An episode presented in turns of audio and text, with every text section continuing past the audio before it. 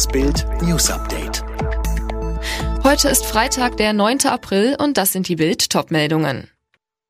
Bund halbiert BioNTech-Lieferung an Hausärzte. Großbritannien erreicht Herdenimmunität. Bund-Länder-Treffen zur Corona-Pandemie steht wohl auf der Kippe. Deutschlands Hausärzte impfen im Rekordtempo. Seit Dienstag dürfen sie mitspritzen und haben schon mehr als 350.000 Impfungen mit BioNTech verabreicht. Doch in zwei Wochen droht den Praxen Chaos. Denn anders als in dieser und der kommenden Woche und anders als zugesagt, kommen in der Kalenderwoche 16 ab dem 19. April plötzlich statt rund eine Million nur 463.000 BioNTech-Dosen in die Praxen.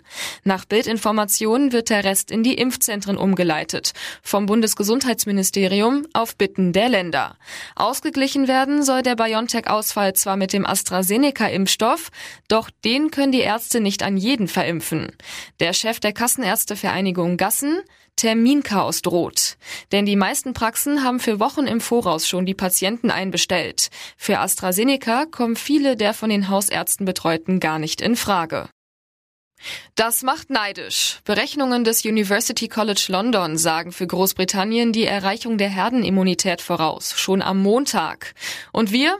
Haben gerade mal 13,8 Prozent der Menschen geimpft. 60 bis 70 Prozent sind für eine Herdenimmunität nötig. Wann kann das bei uns soweit sein und welche Faktoren außer dem Impfen werden dafür benötigt? Eine Herdenimmunität ist dann erreicht, wenn eine Infektionskrankheit aufhört, sich auf natürliche Weise auszubreiten, weil genügend Menschen vor der Krankheit geschützt sind, entweder durch Impfungen oder nach einer Erkrankung. Laut Forschern der UCL könnte das am 12. April in Großbritannien soweit sein sein. Dann wären 73,4 Prozent der Bevölkerung gegen Corona immun, berichtet die Daily Mail. Wann kann das bei uns soweit sein? Die Prognose lesen Sie auf Bild.de. Der Corona-Gipfel von Bund und Ländern könnte offenbar verschoben werden. Angesetzt ist das Treffen eigentlich für Montag. Bisher scheint es allerdings noch keinen abgestimmten Vorschlag zu geben, berichten mehrere Medien. Eine Verschiebung auf Mittwoch sei denkbar. Die Kultusminister der Länder haben sich für möglichst viel Präsenzunterricht ausgesprochen. Die Voraussetzung dafür umfassende Corona-Tests an den Schulen. Konkret zwei Selbsttests pro Woche für Schüler, Lehrer und Co. Außerdem sollen auch in diesem Jahr Abschlussprüfungen geschrieben werden. Deutschland will sich nun auch den russischen Corona-Impfstoff Sputnik V sichern. Und zwar im Alleingang, denn die EU wird erstmal keine Lieferverträge über den Impfstoff mit Russland abschließen. Angaben aus Moskau zufolge haben Gespräche über die Kaufabwicklung bereits begonnen.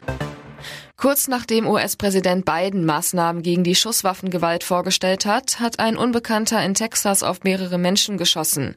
Mindestens ein Mensch starb.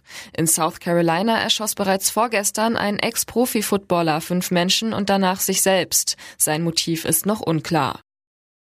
Alle weiteren News und die neuesten Entwicklungen zu den Top-Themen gibt's jetzt und rund um die Uhr online auf Bild.de.